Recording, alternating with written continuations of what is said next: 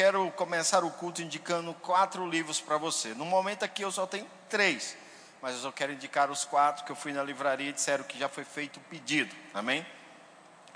Como manter a cabeça no lugar neste mundo louco. Todos esses livros que eu vou indicar é de um grande homem de Deus chamado Rick Renner. Tive a, a oportunidade de começar a ler os livros dele e é fantástico. Cada livro dele é maravilhoso.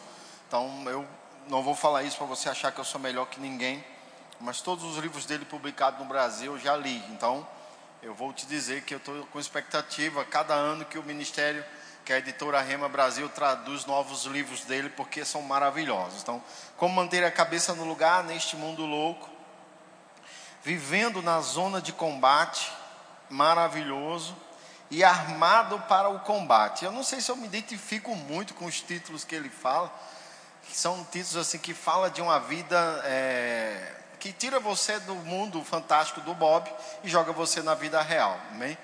Então esses livros estão ali para vender. E o outro livro dele que eu quero estar tá indicando para você, que os meninos da livraria fizeram o pedido e falou que, que está chegando, é Guia de Sobrevivência dos Últimos Dias. Eu estou lendo esse livro, é o livro dele que eu estou lendo agora. E rapaz, como esses livros são bons, maravilhosos, principalmente para os tempos que estão diante de nós. Amém? A gente precisa entender algumas coisas. Eu quero que você abra sua Bíblia lá em 1, em 1 Timóteo, capítulo 3. Primeira carta de Paulo ao jovem Timóteo, no capítulo 3. Desculpa, 2 Timóteo.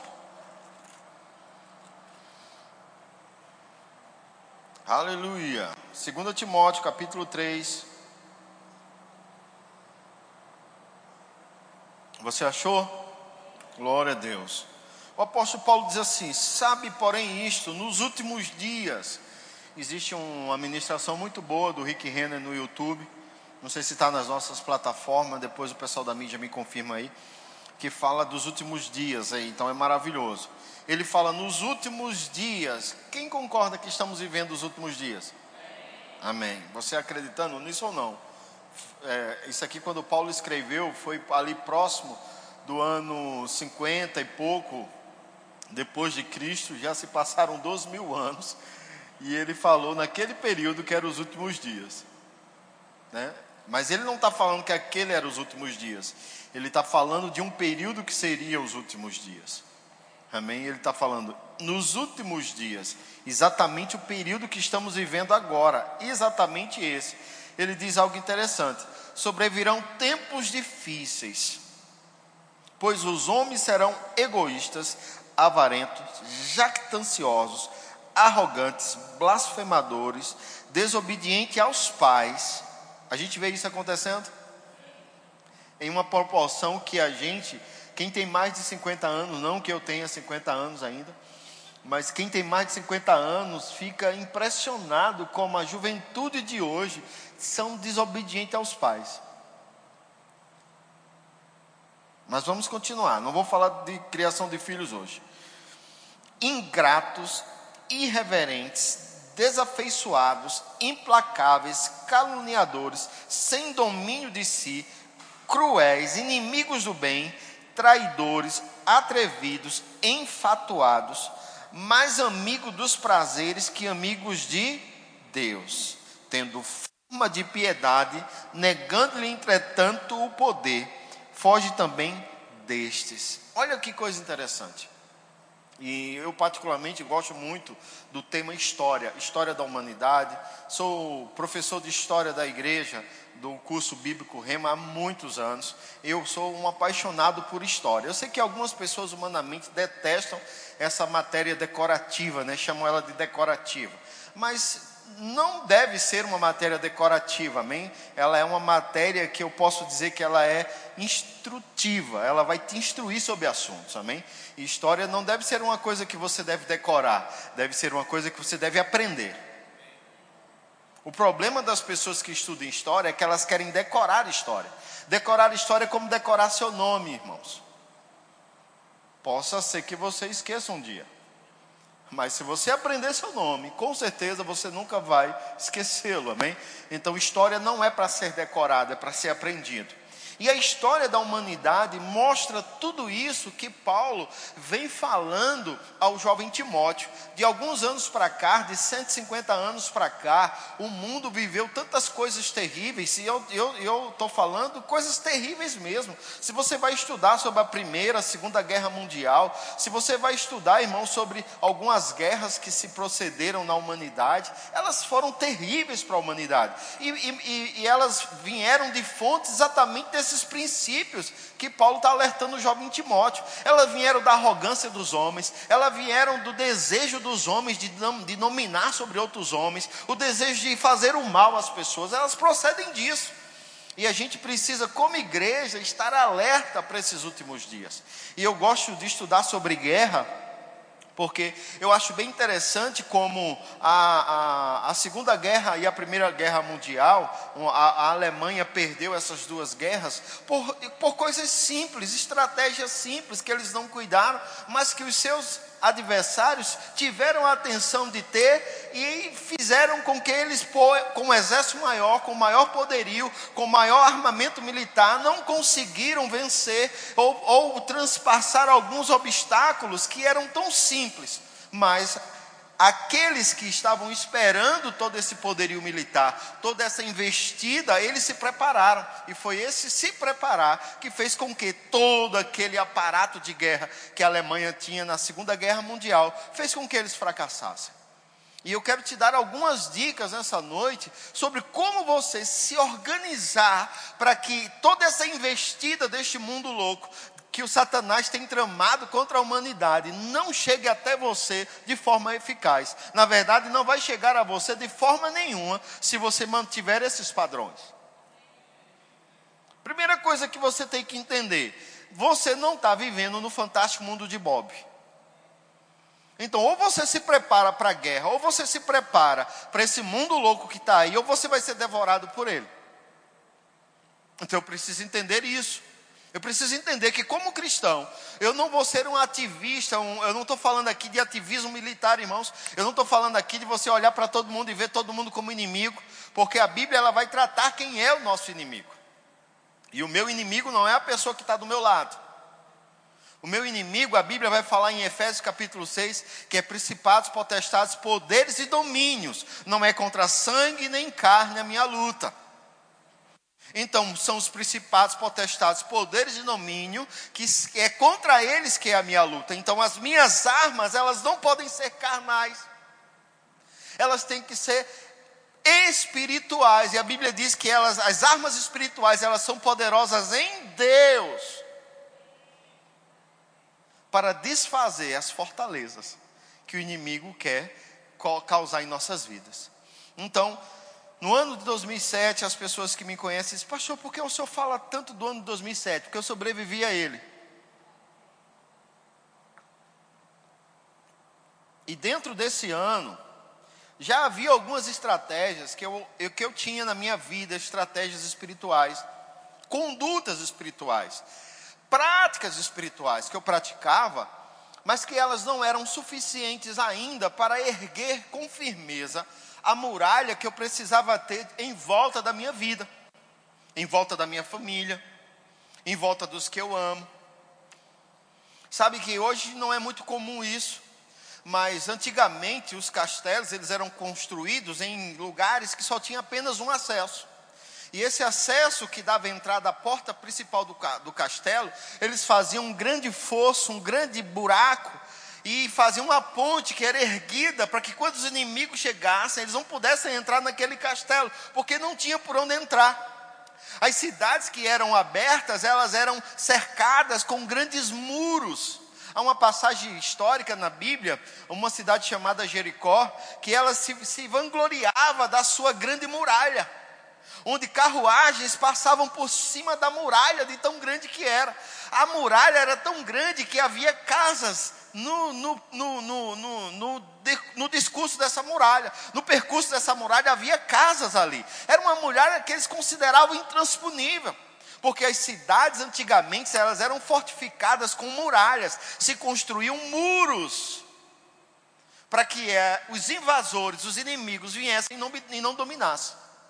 Em história da humanidade, Você sabe por que o imperador Constantino tirou a capital de Roma para um lugar estratégico que é Istambul, hoje, né, Istambul, que era a antiga Constantinopla?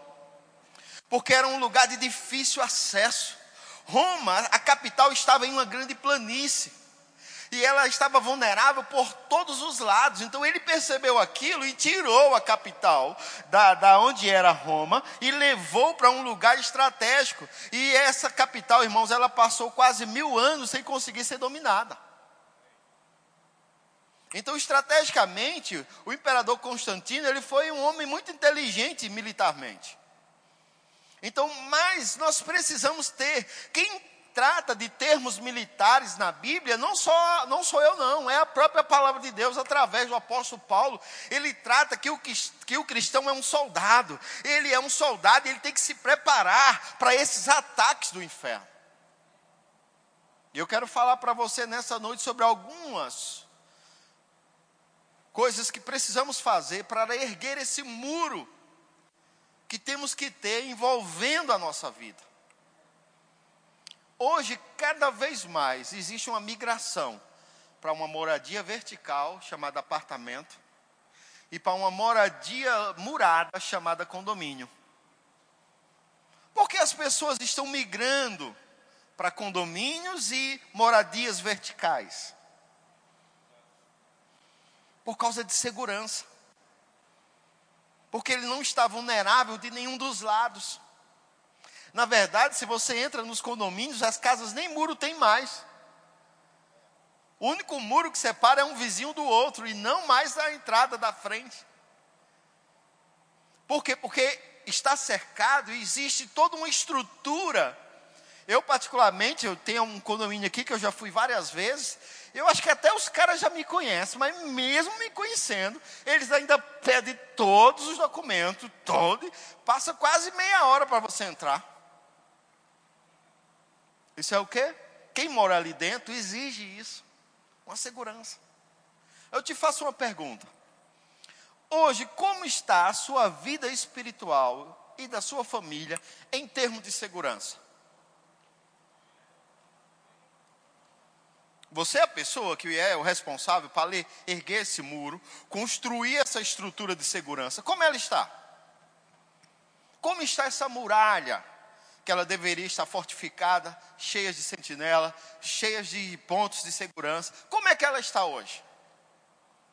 Mas essa não é uma questão, irmãos. A questão é que eu vou te dar estratégias para que você comece a construir esse muro. E daqui a alguns anos, isso não é uma estrutura para um dia, é para uma vida. Amém? Não é para se livrar de um problema, é para não ter mais problema. Amém? Então vou te dar algumas dicas. Dica número um, o pessoal vai jogar aí na tela.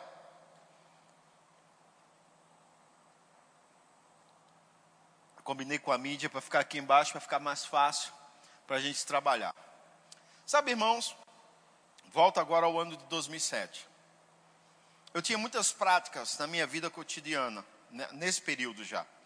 Eu já estava no ministério, já estava no pastoreio há quatro anos mais ou menos. Eu entrei no pastoreio em 2003, então já fazia quatro anos que eu estava no pastoreio. Era um jovem pastor ainda. E esse ano foi um ano bem atribulado. Não que eu não orasse, não que eu não tivesse prática de oração. Mas nesse ano veio uma instrução ao meu coração para que eu tivesse uma hora de oração pela manhã. Então eu passei a todos os dias, daquele dia para frente, trazer essa prática de oração pelas manhãs para a minha vida. Eu acho interessante que o, o salmista fala lá no, no, Salmo 5, se você puder abrir lá, Salmo capítulo 5. Vai lá, vamos, vamos passear um pouco nas escrituras para a gente entender a oração agora, amém? Temos tantas coisas, no Rema tem uma matéria chamada oração que prevalece, uma matéria extraordinária, mas eu quero que você entenda a importância de uma vida de oração, na construção dessa proteção, dessa barreira, desse muro que precisa ter em volta da nossa vida. Amém? Aí o salmista diz assim: De manhã, Senhor, ouves a minha voz, de manhã te apresento a minha oração e fico esperando. Então, o salmista, ele, eu não estou dizendo que a oração eficaz é pela manhã, irmãos, amém? Eu só estou te dizendo porque eu comecei a orar pela manhã, amém? É a primeira hora do dia, é a, a primeira pessoa que eu quero conversar é com Deus. A primeira pessoa que eu quero ter contato não é com um incrédulo, com um, um, um cliente, com um, um, patrão, com alguém humanamente falando. Eu quero ter o meu primeiro contato do dia com o Senhor. Eu quero conversar com Deus primeiro. Então, eu não estou dizendo que a oração na sua vida só vai funcionar se ela for feita de manhã. Eu só estou dizendo que, baseado nesse texto, veio a inspiração de orar pelas manhãs. Mas a questão é: você tem que separar um tempo para oração. Tem que separar um tempo para oração. Vai lá para Colossenses, vai lá para Colossenses capítulo 4. Colossenses capítulo 4. Vê o que Paulo escreve à igreja de Colossos. Verso 2: Perseverai na oração, vigiando com ações de graças. Romanos 12, 12 fala a respeito de oração que nós devemos ser é, é, é, perseverantes na oração, sede paciente na tribulação, na oração perseverante. Romanos 12, 12 diz. E aqui o apóstolo Paulo foi um dos homens que mais ensinou sobre a oração na Bíblia. A, a, a vida de Jesus, ela era uma, uma, uma, um exemplo de condução de oração. Jesus, por mais ungido que fosse, por mais espetacular que fosse a vida dele, ele tirava tempo para orar. Ele começou o ministério dele com oração. Ele passou 40 dias no deserto, irmãos, orando, depois de o Espírito Santo é, descer sobre ele as margens do Rio Jordão, sendo batizado pelo seu primo João Batista. Ele foi para o deserto orar. E a jornada final do ministério de Jesus, ele estava envolvido em oração. Antes dele ser preso, antes dos soldados prenderem ele, ele estava no jardim do Getsemane orando. E chamou um grupo para orar com ele e disse: Vamos orar, porque dias tribulosos, eu estou angustiado, eu preciso que alguém comigo interceda. E aí ele deixa os discípulos orando, se afasta um pouco. Uma hora depois ele volta, os caras estão dormindo. Ele, vocês não conseguem orar comigo uma hora. Então, Senhor, a gente está cansado. Isso, uma hora e ele vai embora. E quando ele retorna, os caras estão dormindo de novo. O foco aqui não é o sono dos discípulos. O foco é a vida de Jesus orando quando tudo começou e quando tudo estava terminando. Então, quando é que eu devo parar de orar? Nunca. Se Jesus, o primeiro momento, oração e o último, oração, então não existe um espaço na minha vida que eu não tenha que encaixar a oração. Mas nós somos ensinados, de certa forma, por certos conceitos religiosos, que só devemos orar quando está tudo ruim. Orar e jejuar. Mas é uma prática que devemos ter na nossa vida cotidianamente. Esse muro da oração, ele não pode. Vamos supor que cada um desses itens que eu vou te apresentar hoje seja um tijolo desse muro. Como estão tá os teus tijolos de oração?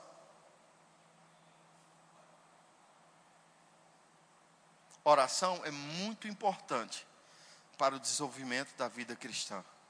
E em 2007, eu estava debaixo de um ataque espiritual muito grande.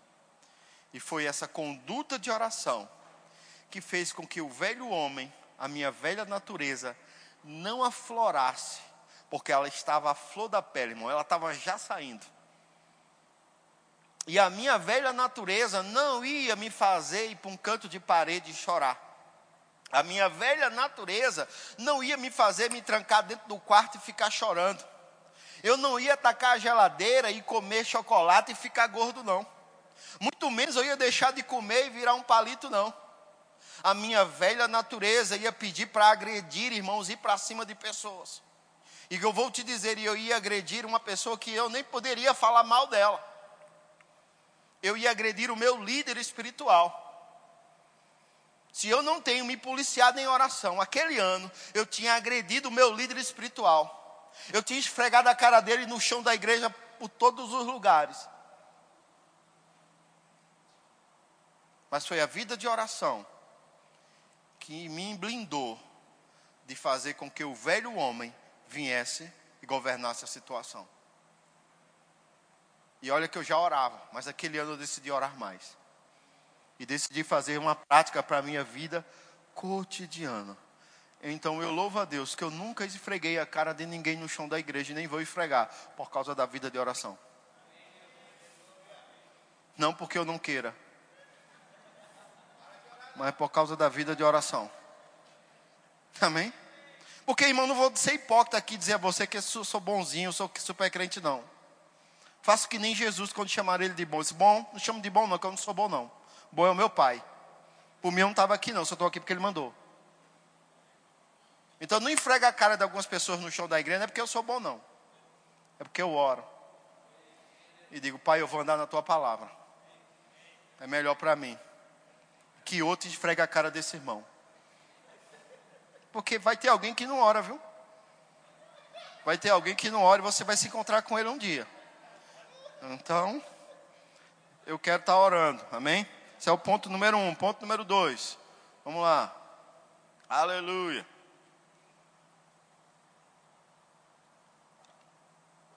A gente tem falhado, irmãos, nessa construção desse muro. Leitura diária da Bíblia. Ler a Bíblia, ler as Escrituras, não é ler por ler, irmãos, é fazer dela a, a, o teu alimento diário. Jesus no deserto, quando ele foi pressionado pelo diabo, a primeira coisa que o diabo disse: Ah, você não é o filho de Deus, então transforme essas pedras em pães. E ele falou algo interessante: ele diz, Está escrito, nem só de pão viverá o homem, mas de toda a palavra que procede da boca de Deus. Mateus capítulo 4, verso 4. Jesus falou, está escrito. Aí eu, aí eu vejo alguns crentes se comportando no seu dia a dia, e eu sei que eles não têm noção do que está escrito, ou não têm a revelação. Porque se tivesse a revelação, o entendimento do que está escrito, não faria algumas coisas que estão fazendo não diriam algumas coisas que estão dizendo, porque entenderiam que a Bíblia, como manual para a sua vida, não é coisa de igreja, não é coisa de pastor, meu irmão. A Bíblia é o manual do teu Criador. Você foi feito por Deus, a imagem e semelhança de Deus. Você não evoluiu do macaco, não. Macaco teve nada a ver com você. Macaco é uma criação de Deus, como a vaca, como todos os outros animais. Mas você não é um animal, irmão, você é a imagem e semelhança de Deus. E Ele deixou um manual para a minha vida e para a sua vida. E quando eu vejo alguns cristãos se comportar errado, eu sei que eles não estão cheios da palavra como deveriam estar. Porque a palavra é o manual. Houve um grande homem no Velho Testamento chamado Josué. Ele assumiu o lugar de Moisés. E Josué capítulo 1, verso 8, o Senhor diz a Josué: Medite na minha lei dia e noite, para que você tenha o cuidado de fazer tudo quanto nela está escrito. Jesus falou: se você estiver em mim e as minhas palavras estiverem em você, vai pedir o que quiser e vai ser feito. Um dos textos que eu mais gosto sobre a palavra de Deus é Salmo 119, verso 105. Não sei se a mídia vai conseguir colocar ele aí. Salmo 119, verso 105. Se eu citar ele, você vai lembrar dele. Lâmpada para os meus pés e luz para o meu caminho é a tua palavra. Salmo 119, verso 105. Lâmpada para os pés e luz para o caminho é a tua palavra. Esses dias, o bairro aqui perto, o Aquarela, ficou sem energia um, algumas horas. E como foi transtorno para as pessoas? Quem aqui é do tempo que não tinha energia no sítio? Olha, eu também sou. Que a gente acendia o candeeiro para sair de casa. E quando você tinha né, a pilha lá, o, o, o farolete, é, você tinha o maior cuidado para estar iluminando, né? Você não estava todo com o tempo ligado, porque você sabia que tinha que retornar com aquela luz. A gente procurava sair mais noite de lua, que as coisas estavam mais favoráveis. Porque quando o salmista escreveu, ele não, teria, ele não tinha entendimento ainda da luz de LED. Ele nem sabia o que inventar a luz de LED. Mas ele sabia que a lâmpada, ou o candeeiro, a lamparina, como era usado naquela época com óleo, óleo de baleia e outros óleos de animais, eles usavam para fazer as lamparinas, fazer elas clarearem à noite. Ele diz: Isso é a lâmpada dos meus pés e é a luz do meu caminho. A tua palavra, Senhor, é isso para mim. Então, no mundo que está em trevas, irmãos, o que precisamos? A luz da palavra. Eu não posso conduzir a minha vida como os sistemas governamentais estão falando. Eu não posso conduzir a minha vida como os sistemas de governo estão ensinando. Eu tenho que conduzir a minha vida pela palavra. Porque os sistemas de governo estão obrigando os pastores a casar homem com homem. Mulher com mulher. Em nome do amor de Deus. Mas, irmãos, a palavra de Deus é clara sobre esse tipo de relacionamento. É abominável aos olhos do Senhor. Mas por que não entendemos? Porque estão querendo tirar textos da Bíblia Estão querendo tirar a Bíblia dos padrões do homem, da mulher, do padrão da família, mas eu vou te dizer, irmãos, enquanto este muro, enquanto este muro tiver esse, esse tijolo chamado palavra de Deus, ele não cai. Porque é seguro.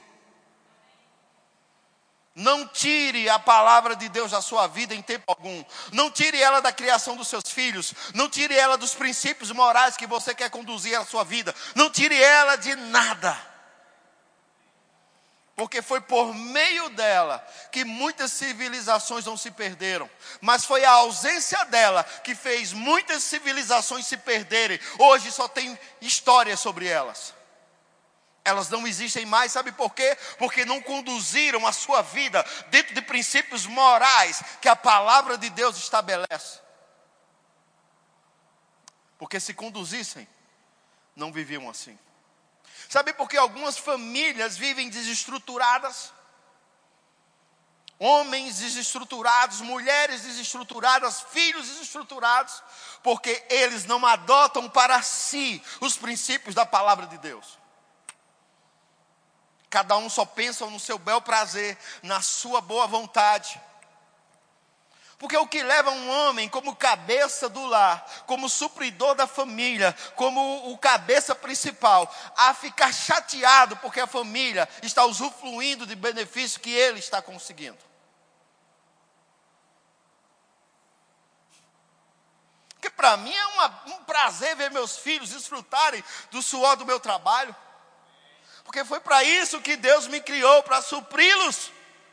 Para mim é um prazer ver a minha esposa prosperando, avançando e ela desfrutando do suor do meu trabalho, porque foi para isso que Deus me deu ela. Aí eu te faço outra pergunta: o que leva uma mulher a pegar todo o suor do marido dela, estoporar, feito, desculpa usar essa expressão, não estou chamando você de galinha, mas ciscar como uma galinha, botar tudo para fora. E não entender que o suor do marido é um esforço contínuo e ela deve prezar por cada centavo que entra dentro da casa dela junto com o marido. que você achou que só ia bater nos homens, foi?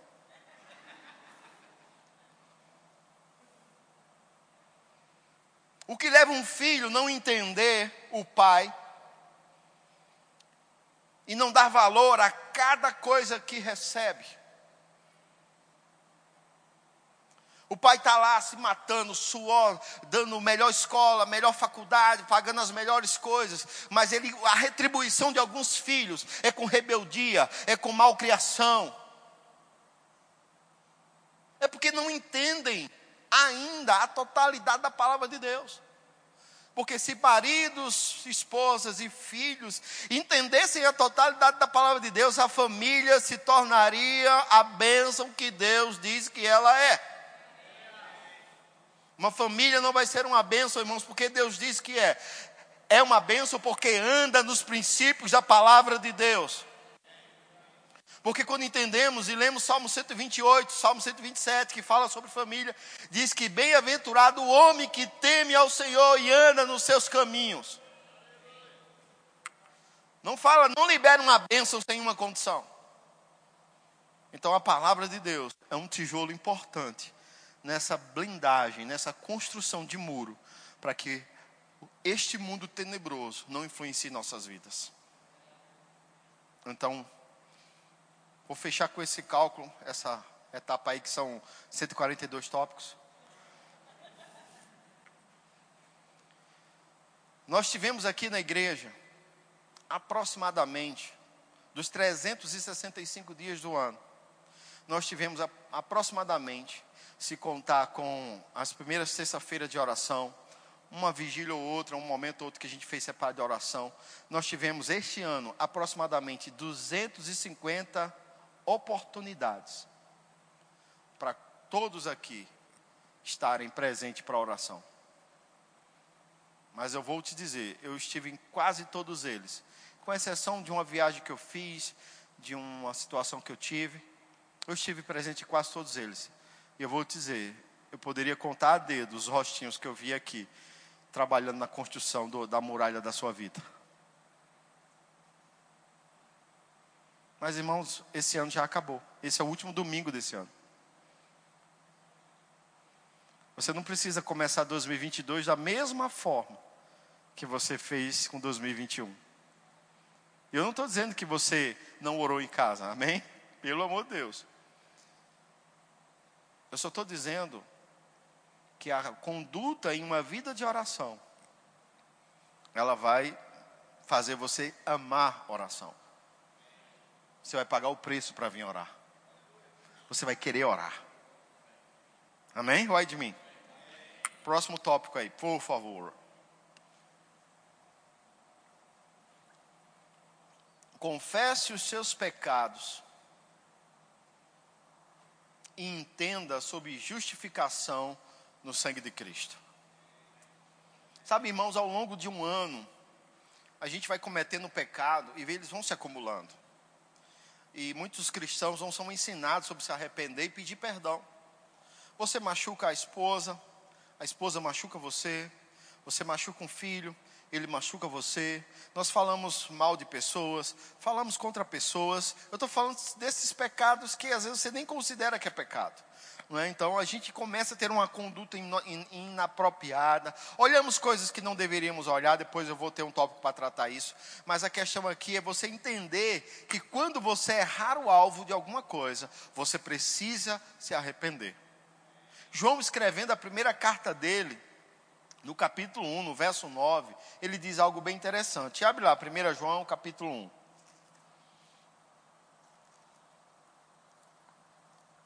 1 João, 1, 1 João, capítulo 1. No verso 9. Ele diz assim, ó: Se confessarmos os nossos pecados, ele é fiel e justo para nos perdoar os pecados. Você achou 1 João capítulo 1, verso 9? Ele diz assim, ó: Se confessarmos os nossos pecados, ele é fiel e justo para nos perdoar os pecados e nos purificar de toda injustiça. Eu gosto desse texto. Mas vai lá também, Provérbios capítulo 28. Vamos ler um texto lá em Provérbios capítulo 28.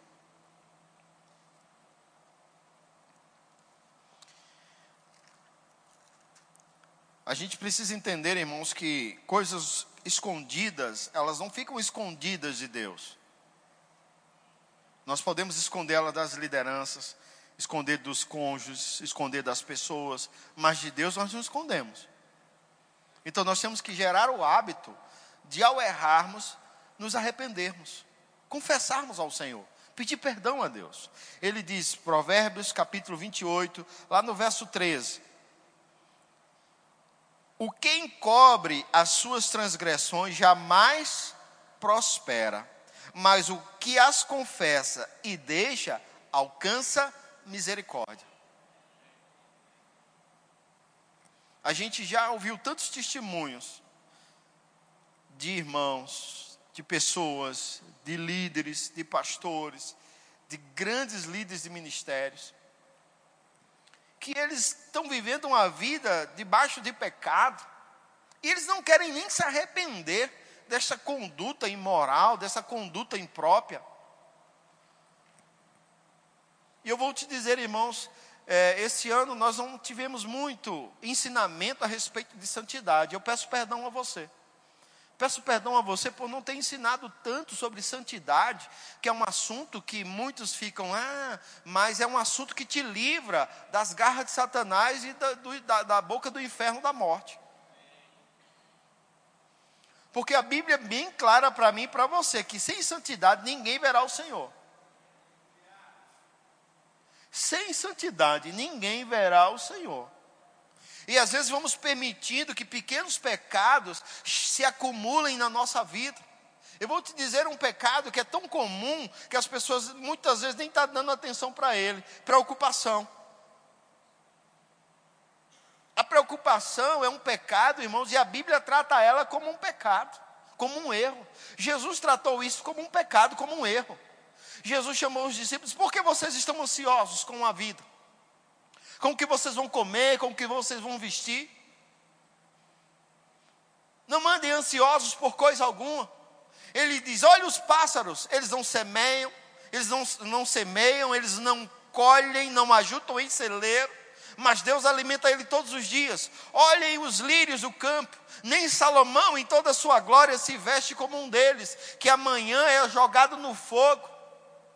Ele diz: será que Deus tem mais cuidado com pássaros e com os lírios do campo? Ou com vocês, homens de pequena fé?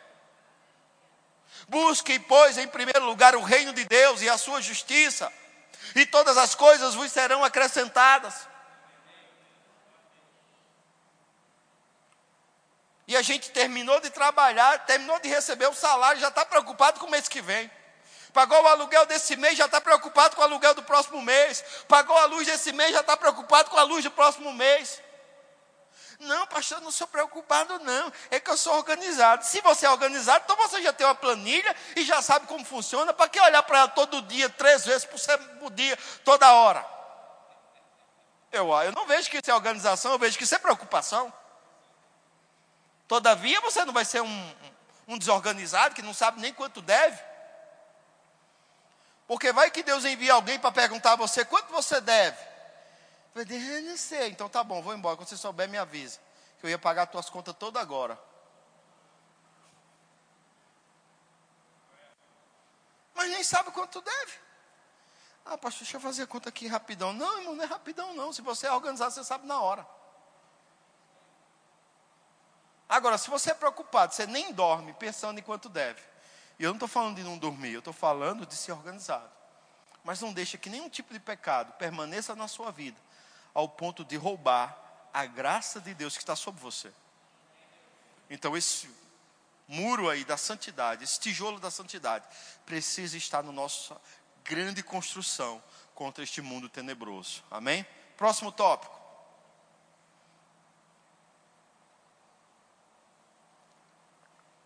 Armadura de Deus. Vai lá para Efésios capítulo 6.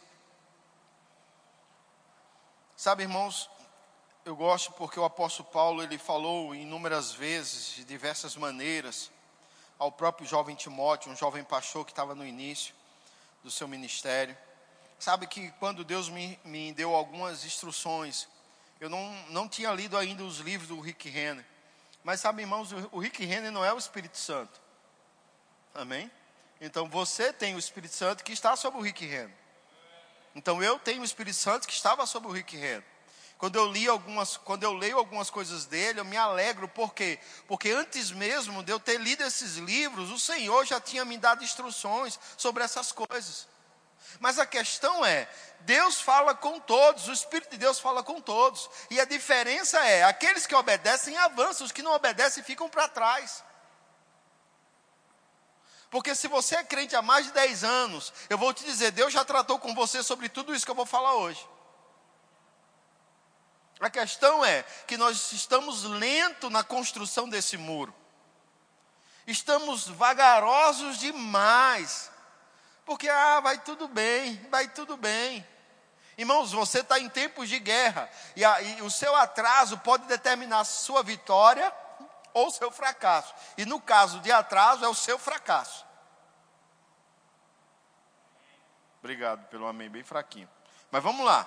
Efésios capítulo 6, verso 10. Quanto ao mais, sede fortalecidos no Senhor e na força do seu poder, revestivos de toda a armadura de Deus, para poderdes ficar firmes contra as ciladas do diabo. Você sabia que o diabo quer pegar você hoje? Você sabia que o diabo está tramando algo para destruir sua vida hoje, para você nem ver o culto da virada? Misericórdia, pastor. Misericórdia não, irmão. A gente precisa se preparar. Porque eu não sei quanto a você, se alguém diz assim, eu vou te pegar na saída, quando desde criança, não teve isso de pegar na saída. Não, que saída? A gente se pega agora. Então, se alguém me ameaça, eu não vou esperar que ele venha, eu vou e faço primeiro. Se o diabo está me ameaçando, porque eu vou esperar o primeiro soco dele para saber que ele quer me bater. Porque eu não ergo logo o muro da estrutura que Deus pede para erguer, para que quando ele venha eu esteja pronto. Se é uma advertência, se o Espírito de Deus que está sobre todos os filhos de Deus, o Espírito da obediência, o Espírito que diz dentro de você que você é filho querido. Esse Espírito ele veio para te mostrar o futuro, e Deus está dizendo que há um futuro tenebroso para aqueles que não se prepararem para ele. Mas não é para a gente ficar assustado, irmão. Hoje não é a pregação do susto, não. É para você se preparar, porque o mundo vai pegar fogo, mas na sua casa não vai haver fogo, vai haver abundância. O mundo vai viver escassez, mas porque você se preparou, você vai ter em abundância. O mundo vai viver calamidade, mas porque você estruturou a sua casa, ela não cai, ela não é atingida pelo vento forte, pelos rios. Então, essa não é uma questão de medo, irmãos, é uma questão de estrutura que você precisa construir. E aí você também vai entender porque está apanhando mais que malavéia. Porque as brechas existem. É só fechá-las, só estruturá-las e deixar que essa estrutura proteja você. Amém? Aí ele fala que nós devemos nos revestir da armadura de Deus para poder ficar firme contra esse lado do diabo. Aí ele diz: porque a nossa luta não é contra o sangue e a carne, não é contra a pessoa que está do teu lado, o ser humano normal. Ele diz: é contra os principados e potestades, contra os dominadores deste mundo tenebroso, contra as forças espirituais do mal nas regiões celestes. Portanto, tomai toda a armadura de Deus, para que possais resistir no dia mal. Qual é a finalidade dessa estrutura que eu estou falando para você hoje? resistir no dia mal. Você precisa ter uma estrutura que no dia mal você seja guardado. Amém? O dia mal vai chegar. Olhe para a pessoa que está ao seu lado e diga para ele: o dia mal vai chegar. Como você está? Hum. Esse é o problema, irmãos. Nós precisamos estar bem e depois de ter desvencido tudo, permanecer inabalável. Depois que o dia mal passar, você está inabalável por causa da estrutura que você tem. Aí ele diz mais: Estáis, pois, firmes, sigido-vos com o cinto da verdade. Vestivos da couraça da justiça, calçai os pés com a preparação do evangelho da paz, embraçando sempre o escudo da fé, com o qual podeis apagar todos os dados inflamados do maligno. Tomai também o capacete da salvação e a espada do Espírito, que é a palavra de Deus, com toda oração e súplica, orando em todo tempo no Espírito, e para isto vigiando com toda perseverança e súplica por por todos os santos. Olha que estrutura maravilhosa. Que o apóstolo Paulo mostra sobre essa armadura de Deus. Aqueles livros que eu indiquei, eles vão te mostrar com mais detalhes, coisa que eu não tenho como fazer hoje, sobre essa estrutura da armadura, é, armado para o combate. Ele vai te mostrar sobre toda essa estrutura da armadura de Deus. Amém? Como se utilizar bem dela. Mas uma coisa é certa, irmãos, você tem que aprender. Tem que adquirir conhecimento. Porque se você não se fortalecer no Senhor e na força do seu poder, e se você não tiver revestido com toda a armadura de Deus, possa ser que você tenha problema. Eu não sei se você já, já entendeu sobre isso, mas as pessoas que trabalham na área de segurança, elas sempre vão para o ambiente de trabalho com colete. É uma das ferramentas que o policial ele usa. Ele tem um colete à prova de bala que protege o tórax dele, que é onde tem os órgãos vitais, onde tem os órgãos mais importantes da vida dele. Ele usa aquela, aquele colete. Ele vai com a arma. Ele tem uma série de coisas que ele usa que tem que usar cotidianamente. E eu não estou nem falando de postura de treinamento, uma postura física, de olhar, de avaliar as coisas. Estou falando sobre uma estrutura que ele tem que ter. Então, como eu e você não entendemos que estamos diante de um combate com o inimigo e andamos desordenadamente, andamos sem entender que não podemos, a hora, da hora que acordamos, a hora que vamos dormir, estar blindado e guardado com toda essa estrutura. Não podemos ser tolos, irmãos. Temos que entender que temos que é, é, é, levantar logo esses muros, estar prontos para esses grandes ataques que o diabo tem lançado contra o mundo. Amém? Glória a Deus. Próximo tópico. Cuide dos seus olhos. Eu acho interessante que às vezes a gente está meio que desatento a algumas coisas. Eu quero que você vá para Lucas, no capítulo 11. No mundo de hoje, irmãos, a gente precisa estar muito atento aos nossos olhos. Nunca se foi tão nunca se houve uma época onde houve tanta exposição. Claro, a época do Império Romano, essas exposições eram muito semelhantes às de hoje. Só que havia um problema. As orgias do Império Romano, elas não eram transmitidas pela televisão, elas não estavam nos celulares das crianças e elas não estavam nos celulares dos adultos.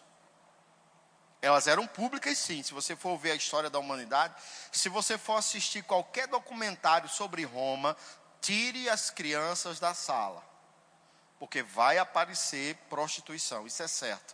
Porque foi um império formado desse princípio da prostituição. Roma tinha salas de, é, é, câmaras de, de orgias. Havia orgias públicas nas praças, determinada hora do, do, do, da noite, quem, quem não quisesse participar daquela orgia pudesse ir para casa, mas quem estivesse na rua estava dando um sinal, eu quero participar disso aí. Então era todo mundo era envolvido naquilo. Eu estou te falando no período onde a igreja nasceu. Então a igreja, ela, se ela souber utilizar-se da palavra de Deus, ela é blindada contra qualquer prostituição que o mundo queira promover. A questão é que nós não estamos nos utilizando devidamente da palavra de Deus. Porque houve um tempo que éramos mais blindados sobre essa coisa da prostituição que o mundo oferece. Houve um tempo que a gente estava na escola, quando um coleguinha conseguia a Playboy que o pai dele tinha, ele estava oferecendo dinheiro para a gente dar uma olhada na Playboy. Deixando bem claro, eu não era filho de pastor, tá? Para você, eu não nasci dentro de um lar evangélico, então era do mundo. E aí você, o menino abria a página rápida, fechava e dizia, você dizia, vi tudo. Que viu tudo? É que viu nada? Você chegava na locadora, na época que tinha as locadoras, e a parte de filme de adulto era fechada. Aí você, criança, passava olhando, mesmo. Na banca de revista, para você comprar uma revista de adulto, parecia que você estava comprando droga, alguns tempos atrás, porque hoje também não tem mais essa, essa, essa burocracia para comprar droga, né? Hoje é normal. E aí você, aquilo, o cabo enrolado dentro do jornal, tá, passava para você. E você saía para um lugar bem escondido para ninguém ver que você estava abrindo aquilo. Hoje, meus filhos, teus filhos, e a gente às vezes nem está prestando atenção. O que é que os nossos filhos estão olhando no celular? Criança com 10 anos, 11 anos. O diabo trazendo a impureza para os olhos dela agora, porque isso pode comprometer o futuro dela. E eu não, não tenho como te dizer a fórmula de resolver isso. A melhor coisa que teria a opção, uma opção boa seria só entregar o celular aos filhos quando eles fizessem 18 anos. Cadê os adolescentes dizendo amém? Mas a gente sabe que também não é a solução. Então, qual seria a solução? Ensiná-los a blindar a vida com a palavra de Deus. É ensiná-los, irmãos. Não adianta ser religioso, tem que ensinar. E aí a Bíblia fala aqui em Lucas, no capítulo 13. Você achou Lucas 13? É, desculpa, Lucas 11. Lucas capítulo 11, verso 33.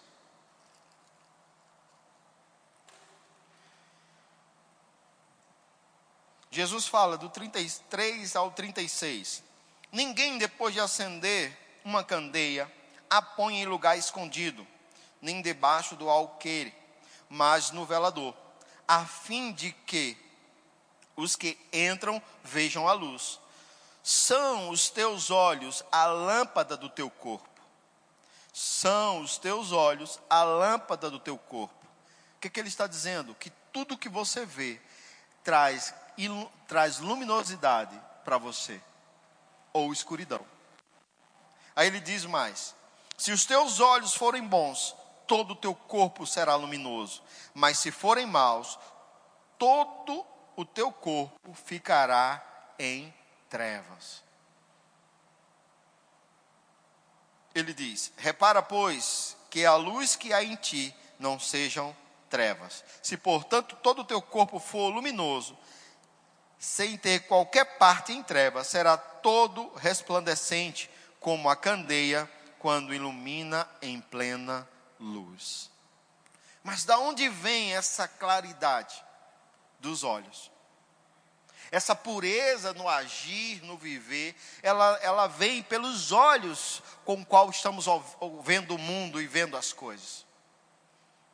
É dessa forma, irmãos, e a gente estamos num mundo exposto a tanta malignidade, a tantas coisas ruins, que nós precisamos blindar os nossos olhos dessas coisas. Isso é um trabalho seu e é um trabalho meu como igreja, eu tenho o papel de líder aqui na igreja espiritual, de orientar você, de trazer o melhor conselho, a melhor ministração que eu puder dentro desse assunto. Mas eu não tenho como direcionar os seus olhos para onde eles devem ir. Isso é uma função sua. Os meus olhos e os teus olhos devem estar postos sob a palavra de Deus. Mas estamos colocando os nossos olhos em outras coisas, que não é a palavra de Deus. E elas muitas vezes não começam como coisas ilícitas, elas começam como coisas lícitas, mas lá na frente viram propósitos errados e coisas ilícitas. E abandonamos o princípio da palavra de Deus, porque agora os nossos olhos estão em outras direções. Eu tenho visto pessoas, irmãos, saírem do chamado de Deus, porque os olhos dela foram para outras direções. Eu tenho visto pessoas adulterarem e pecarem, porque os olhos dela foram para outros homens e para outras mulheres. Mas se os seus olhos estivessem no lugar certo, vendo as coisas certas, você não se desviaria em tempo algum. Por isso que Deus diz a Josué para ele meditar na lei dia e noite. Não tirar os olhos, não a parte dos teus olhos, a minha lei. Então, irmãos, nós temos que ter cuidado com os nossos olhos, com tudo que os nossos olhos veem. E hoje, não só os olhos, os ouvidos também. Porque são a porta de entrada da nossa alma. E nós precisamos cuidar deles. Amém ou é de mim? Vai mais um tópico aí.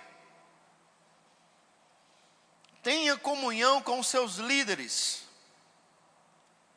Sabe, irmãos, a gente está vivendo em uma era das pessoas serem tão levianas, mas tão levianas, que eu fico preocupado com isso.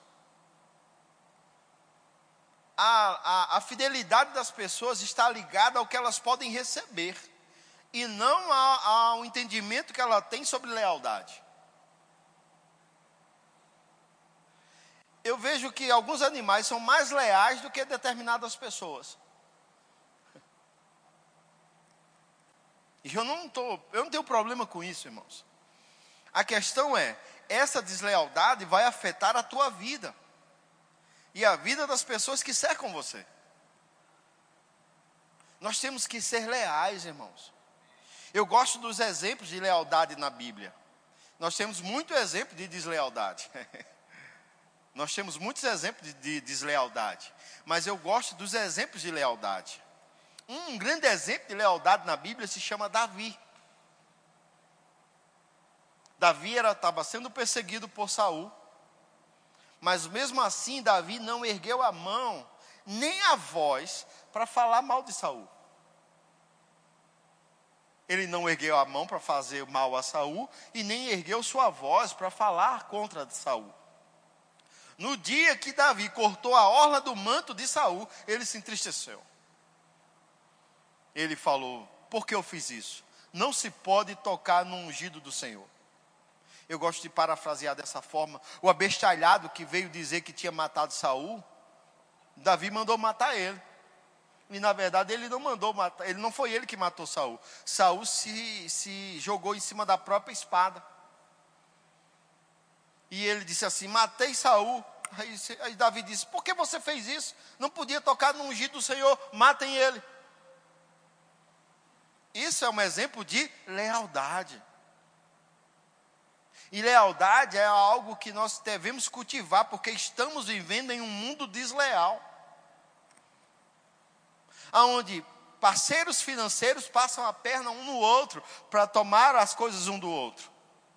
Aonde homens e mulheres passam a perna um no outro, cônjuges, casados, passando a perna um no outro para levarem vantagem financeira. Filhos e pais passando perna um no outro para levarem vantagem financeira.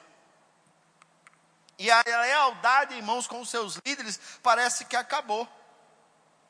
Nós permanecemos na igreja quando o pastor ora por nós e tem o óleo ungido para nos ungir e foi para Israel e trouxe a pedra ungida de Israel para mim, porque meu pastor me ama, ele trouxe a pedra de Israel ungida para mim. Mas quando o seu pastor diz a você, meu irmão, você precisa tomar vergonha na sua cara você precisa praticar a palavra. Aí você, meu Deus, é duro, esse homem é duro, eu vou para outra igreja. Vai, besta!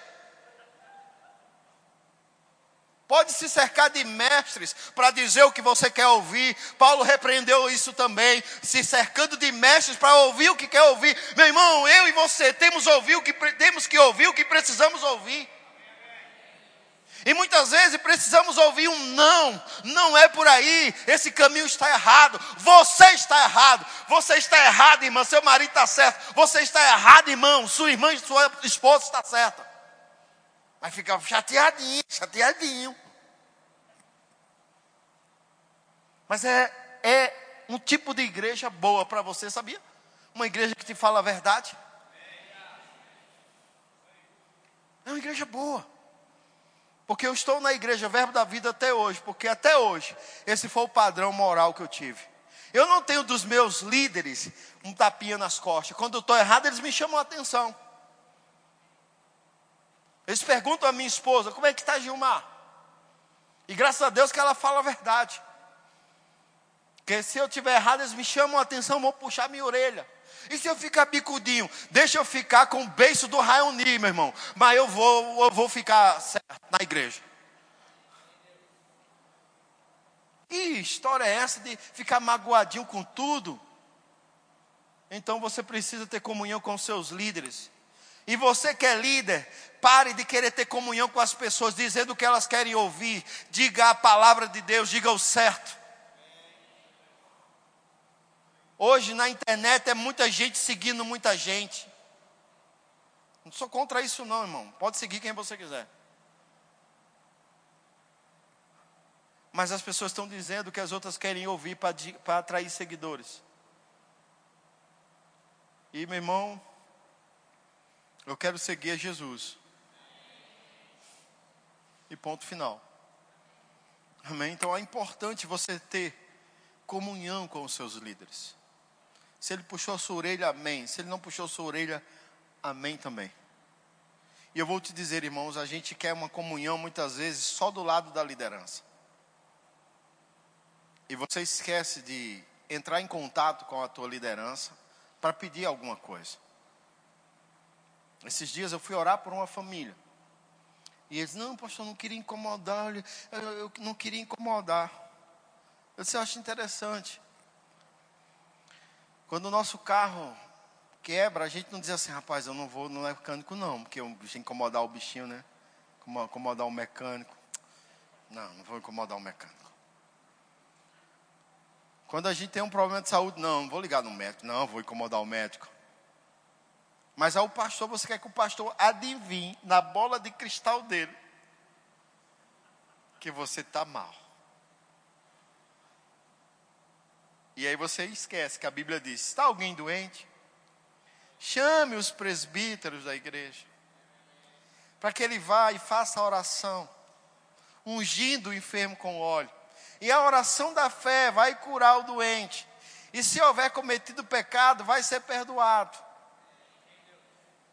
Mas a gente espera que os pastores tenham bola de cristal, seja as mães de nada da vida. Os jovens não sabem nem o que eu estou falando, mas é uma mulher lá do passado que adivinhava as coisas. Irmãos, eu tenho o pastor Glebson, o pastor Felipe, o pastor Renê, o pastor Guilherme, o pastor Glebson, o pastor Mark, pastor Glebson, pastor Mark. É muito pastor, meu querido. Você sofre se quiser. É só ligar para um deles e dizer, vem aqui orar por mim. É porque o negócio é com o chefe do chefe. Então chame Jesus. Não é? Se o negócio é com o chefe do chefe, chame Jesus, ele vai resolver o negócio com você. Não sou eu não, o chefe do chefe sou eu não. É Jesus. Porque da, o Espírito que opera em mim opera neles. O poder que age através da minha vida, atra, atra, através da vida deles em oração.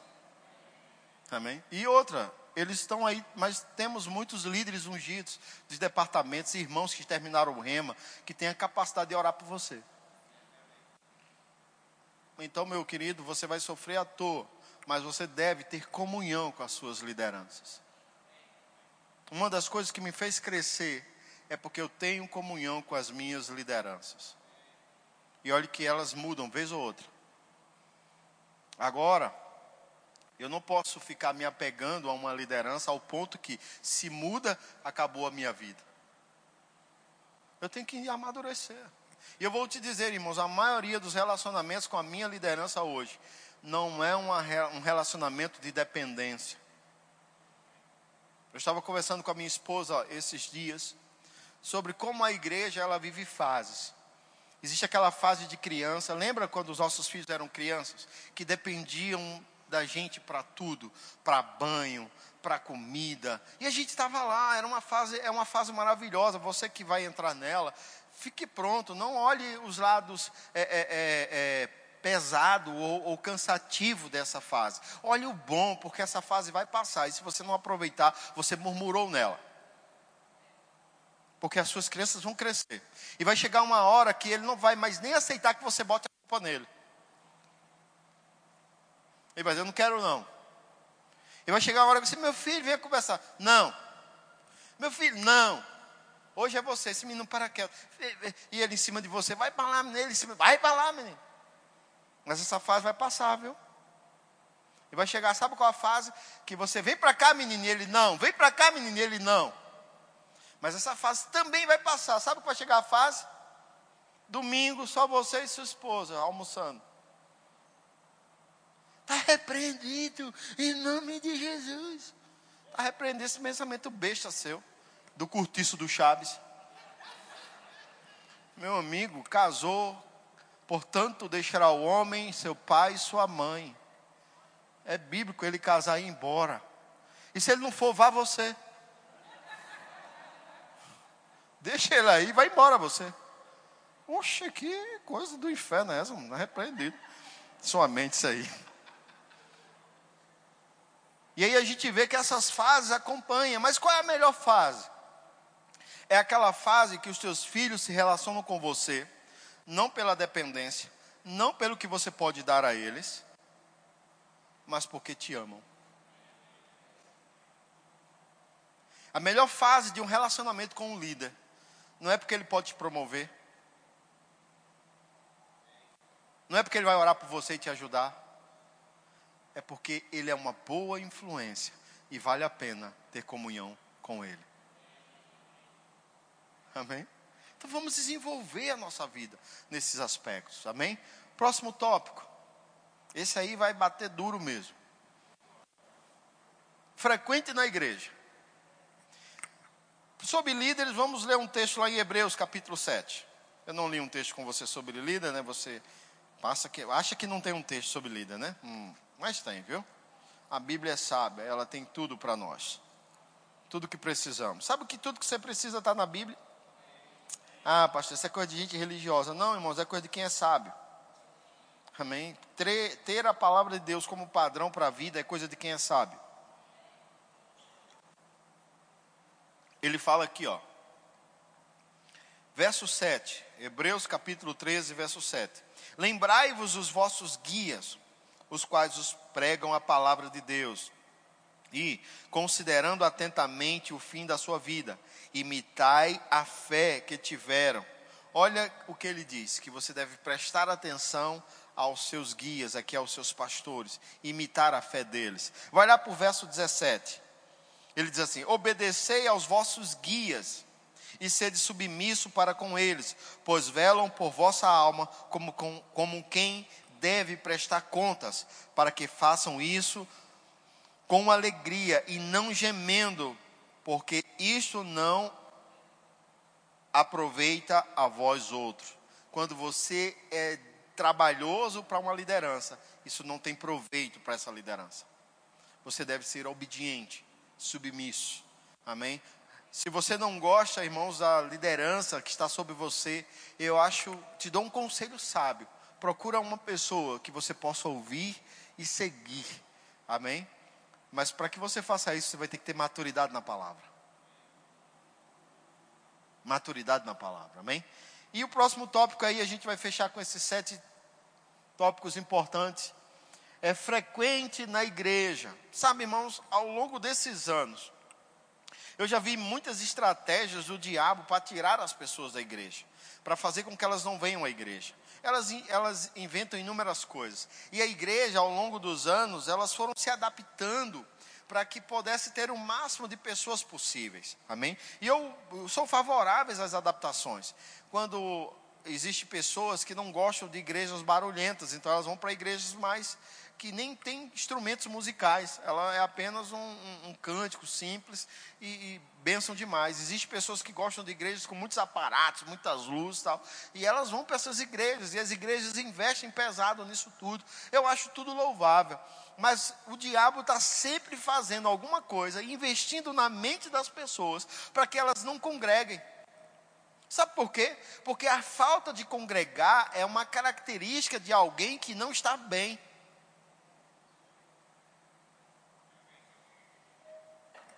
Quem não congrega com frequência, ela está dando um sinal, mesmo ela acreditando nisso ou não.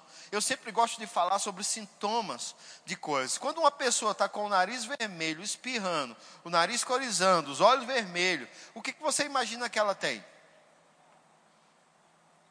Pastor, não pode nem falar nesse nome hoje, que está tá surgindo uma nova, uma, uma, uma onda de gripe aí.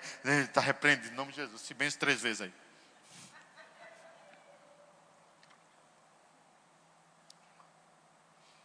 É fácil identificar, amém? É fácil identificar. E aí a pessoa, ela vai, ela toma alguma coisa, ela ora, quem é cristão vai orar, vai tomar algum é, é, remédio ligado àquele tipo de situação, para que ela fique melhor, sim ou não?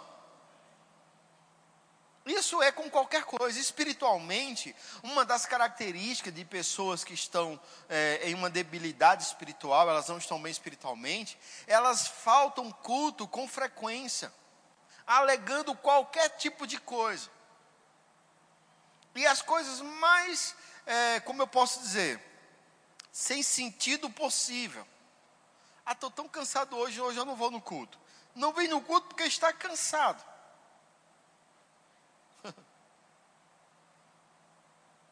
Não era bom se a gente lidasse com a igreja como a gente, se a gente lidasse com o nosso trabalho no dia a dia, como a gente lida com a igreja?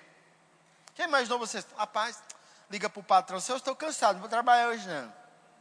Não era bom? Então, maravilhoso, né? E esse, não, fique tranquilo, Senhor. Fique tranquilo, Senhor Gerald. O Senhor pode ficar em casa. Não, eu tô, tem um detalhe, o senhor está cansado, então eu vou até pagar uma massagem para o senhor. Eu estou mandando uma massagista aí na sua casa, senhor Gerald, para passar o dia massageando o senhor, já que o senhor está tão cansadinho. Seu patrão iria fazer isso? Não, não vai. Mas sabe por que a gente não liga para a empresa e diz que está cansado? Porque a gente sabe a consequência no final. A persistência nisso, demissão por justa causa. Aí você pega a sua carnezinha velha cansada, bota ela dentro do uniforme e vai trabalhar. Não é verdade? Mas a igreja não é nada. A igreja não é nada. Pastor, eu vou na igreja, sabe por quê? Porque minha mulher manda. Não, com certeza não é. Pastor, eu vou para essa igreja porque é perto da minha casa mesmo. Para não ficar reclamando dos barulhos de vocês, eu vim, vim participar do barulho junto com vocês. Também não é por causa disso. A igreja é uma instituição criada por Deus. Desde os, do início que Cristo deixou sua ordenança sobre a terra. Há dois mil anos, a igreja foi levantada. E ela é o ajuntamento para aprendizado, para crescimento, para treinamento, para desenvolvimento de tudo que você tem da parte de Deus para a sua vida. Sabe que o empresário precisa da igreja para prosperar como empresário? Porque Deus vai dar instruções a ele, vai fazer ele prosperar. Sabe que como empresário, você não precisa das coisas do mundo para prosperar? Eu conheci um empresário, sabe o que ele falou? Ele estava indignado que ele pagou 45 mil reais para fazer um curso. Quando assim que apareceu essas, essas coisas de cursos hoje, né, de, de, de altos treinamentos, tal, tal, produtividade, tudo isso, aí ele fez esse curso, pagou 45 mil. E ele disse, cara, sabe o que eu paguei, pastor, para ir ver tudo que eu aprendi os dois anos no Rema? Eu digo, aí foi. E se você somar as parcelas do Rema, os dois anos não vai dar 6 mil, eu acho. Quanto está a parcela do Rema da Lila hoje? 200? 10 parcelas de 275. 2.750. Se você somar isso aí, vai dar 5.500. 5.560. Aí o cara paga 45 mil para chegar lá e ouvir coisas que ele ouviu no Rema, porque que, que, peraí, então o Rema é um curso desse? Não, é porque essas pessoas que fazem esses treinamentos, eles tiram todos os princípios dele daqui, ó. Porque é mais fácil para mim e para você aceitar, porque fomos programados por Deus para aceitar a palavra. Fomos programados por Deus para aceitar o que a Bíblia diz. Aí pessoas espertas distorcem, pega o melhor que elas querem, bota dentro desse veneno e passa para você. E eu vou te dizer, irmãos, vale a pena você estar numa igreja séria que te ensine a palavra de Deus. Vale a pena pagar o preço de sentar em uma igreja séria que vai te instruir a respeito da palavra de Deus. E eu não estou nem aí para as outras igrejas, porque eu não prego lá, eu prego aqui. A minha responsabilidade não vai ser com a igreja A, B, C e D. A minha responsabilidade é o que eu estou pregando no púlpito da igreja Verbo da Vida e das igrejas Verbo da Vida que eu pregar. E se uma igreja me chamar para pregar, eu vou ter a responsabilidade de ensinar a palavra de Deus lá. O que faz depois eu não sei. Eu sei o que Deus me chamou para falar, irmãos, e eu não vou deixar de falar essas verdades. Eu estou treinando muito bem cada ministro dessa igreja, cada pastor dessa igreja, para continuar pregando a palavra de Deus. Porque, meu irmão, eu vou te dizer: se tem uma igreja boa, essa igreja é a nossa igreja. Porque quando eu cheguei com a minha família destruída, o meu pastor não ficou com campanha, com coisa, não. Ele disse: Olha, aprende a palavra, pratica a palavra, você vai mudar a sua família. O meu pastor não ficou como com o meu lado, não, não, sei que. Não, ele disse, pratica a palavra, Gil. Eu chegava para reclamar de Célia para ele, ele dizia, tu está amando Célia? Estou. Não tá, porque se eu tivesse, você não vinha falar mal dela para mim aqui. Rapaz do céu. Queria tanto ser como um casal que não briga.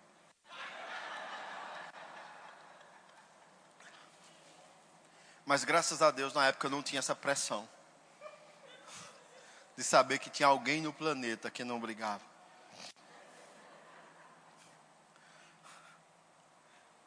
Meu irmão, foi estar na igreja que eu fui ajudado, puxado a orelha, motivado, levantado, freado. Quantos cultos eu cheguei com pensamentos para pecar? Mas você não, claro, você chega aqui num ar de santidade tão grande que nem o Espírito Santo consegue ficar tão santo que nem você.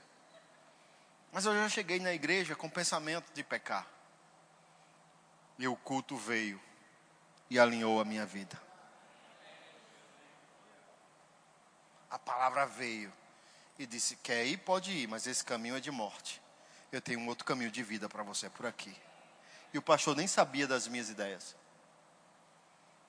Mas Deus sabia. E não era em casa, na frente da televisão, que Deus ia tratar aquilo comigo. Porque se fosse em casa, na frente da televisão, eu nem chegava na igreja com o pensamento errado. Mas era na igreja, foi nas igrejas. Verbo da vida. Estou falando porque eu estou falando da igreja Verbo da Vida. E pelo que eu entendi, não tem ninguém visitando hoje, não. Todo mundo é daqui. né? Eu espero. Mas se você não é daqui, uma boa oportunidade de você ficar é hoje. E se você está em dúvida, uma boa oportunidade de você ir embora também é hoje. Porque, irmãos, é muito ruim você estar tá num ambiente cheio de dúvida. Elas vão aumentar se você não se abrir para receber daquele lugar. Amém? Nada funciona quando você tá, entra com reservas. Nada funciona. Mas quando você dá 100%, e todo mundo começa a dar 100%, as coisas começam a fluir 100%. É uma verdade absoluta. Então, esses sete pontos, quando eu li no livro do Rick Renner sobre guia de sobrevivência dos últimos dias, eu me alegrei. Porque no início da minha fé foi coisas que Deus tratou comigo. E eu comecei a colocar em prática. Primeira coisa que Deus tratou comigo, leia a minha palavra. E até hoje, até hoje, fazem 20, esse ano vai fazer 23 anos que eu entreguei a minha vida a Jesus. Em março desse ano que vem, 2022, faz 23 anos que eu entreguei a minha vida a Jesus. E de lá para cá, nunca mais eu tirei os olhos dessa lei. E sabe quando eu vou tirar? Nunca. Eu nunca vou tirar os olhos da lei. Porque no dia que eu tirar, eu vou começar a me perder. e não só eu, mas todo aquele que tira os olhos dessa lei se perde. E eu não sou bobo, irmãos. Eu não quero me perder nessa jornada, eu quero me achar. Eu comecei a orar. Eu comecei a viver tudo isso que a palavra pede para viver. E eu vou te dizer, esses princípios, eles são uma construção diária. Oração, leitura, confissão de pecados, entender sobre a armadura de Deus, cuidar com os olhos, ter comunhão com os líderes da igreja, ter hábitos de congregar, são coisas que eu venho praticando há 22 anos e que tem dado certo. E eu vi algumas pessoas se esquecerem, eu quero chamar o louvor. Eu vi algumas pessoas se esquecerem desses princípios e eles entrarem em problema. Eu vi pessoas não considerarem essas coisas na sua vida cotidiana. E eu estou falando de líderes. Eu já vi líderes cair, irmãos, por tirar os olhos dessas coisas. Eu já vi pessoas boas no púlpito fracassarem por tirar os olhos dessas coisas. Eu já vi irmãos bons, ungidos dentro da igreja, serem é, é, é, é se perderem por não atentarem para esse cuidado e esse zelo com a própria vida.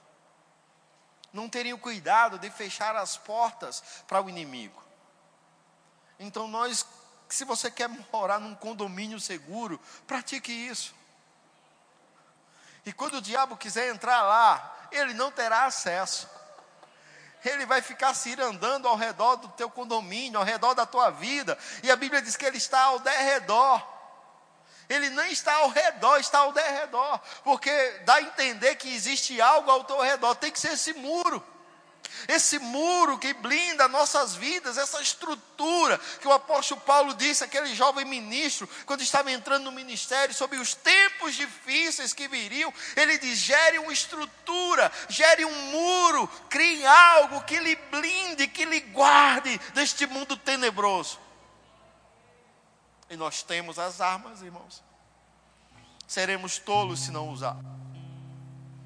Temos que ser ensinados aguardar. Porque eu não sei você, mas eu vou ver os filhos dos meus filhos. Daqui a cinco meses, eu vou olhar a cara de Israel. E já tem gente orando que ele nasça com a orelha assim. A mãe já disse: Eu já tenho uma estratégia. Vou amarrar a orelha do menino dois meses. Brincadeira. Mas eu olhei para o pai dela, é parecido também. Então a probabilidade do médico puxar pela orelha é grande. Nem nasceu, já estou fazendo bullying. Mas que adianta ter um neto e não fazer bullying? Tem que fazer bullying. Eu, vocês não. Eu. Sabe, irmãos, não existe sorte para algumas coisas. Existem estratégias. Os aliados na Segunda Guerra Mundial não ganharam a guerra por sorte. Ganharam por estratégias melhores que a do inimigo. Deus tem estratégias melhores para nós. Estratégias que vão neutralizar todas as armas de Satanás contra a nossa vida. Em todos os períodos em todos os tempos. A única coisa que eu e você precisamos fazer é estar sempre prontos. Fica de pé, eu quero orar com você.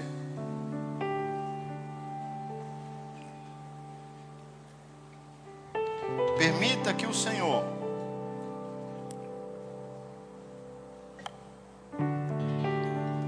possa te ensinar nesse novo ano que está chegando.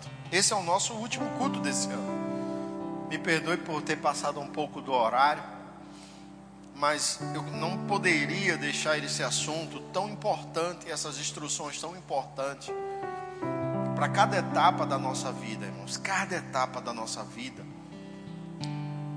demanda um cuidado maior, uma atenção maior. E eu quero que você possa entender isso, porque um novo ano está chegando. E nós podemos começar esse novo ano erguendo esse muro que não tem um período para parar. Ele é um reforço até Jesus voltar. Está sempre repassando a revisão deste muro. Sempre passando a revisão. Eu não sei quanto a você, mas todos os anos nós investimos um valor no, nos computadores da igreja. Nós compramos um antivírus para passar o ano inteiro os computadores da igreja blindados. Por que fazemos isso? Porque nós não queremos que aquilo que guardamos ao longo do ano inteiro de ministrações e de instruções se percam porque algum endemoniado entrou, um hacker. A gente faz dessa forma. Mas eu quero também que a gente não só guarde os nossos equipamentos eletrônicos, a gente precisa também blindar a nossa vida espiritual. Nós renovamos o seguro do carro, nós, nós pagamos o IPVA, nós pagamos algumas taxas do nosso comércio, que taxa de bombeiro. Nunca aconteceu incêndio, mas a taxa de bombeiro precisa estar em dias. Espiritualmente, nós precisamos também pagar o preço para algumas blindagens espirituais. Orar, ler a Bíblia, confessar os erros, aprender, ter comunhão com as nossas lideranças e vir à igreja. Amém? Pai, em nome de Jesus, eu oro para que o espírito de sabedoria e de revelação, no pleno conhecimento da tua vontade, venha sobre nossa igreja, forma plena e poderosa, em o um nome de Jesus. Eu declaro em nome de Jesus, que cada dia mais, o plano divino que você tem para nós se cumpra. Queremos em 2022 dizer não à nossa carne, dizer não às nossas vontades e dizer sim ao plano que você tem para nós. Queremos, Pai, que cada dia mais os nossos olhos, o entendimento estejam abertos para avançarmos de uma forma sobrenatural.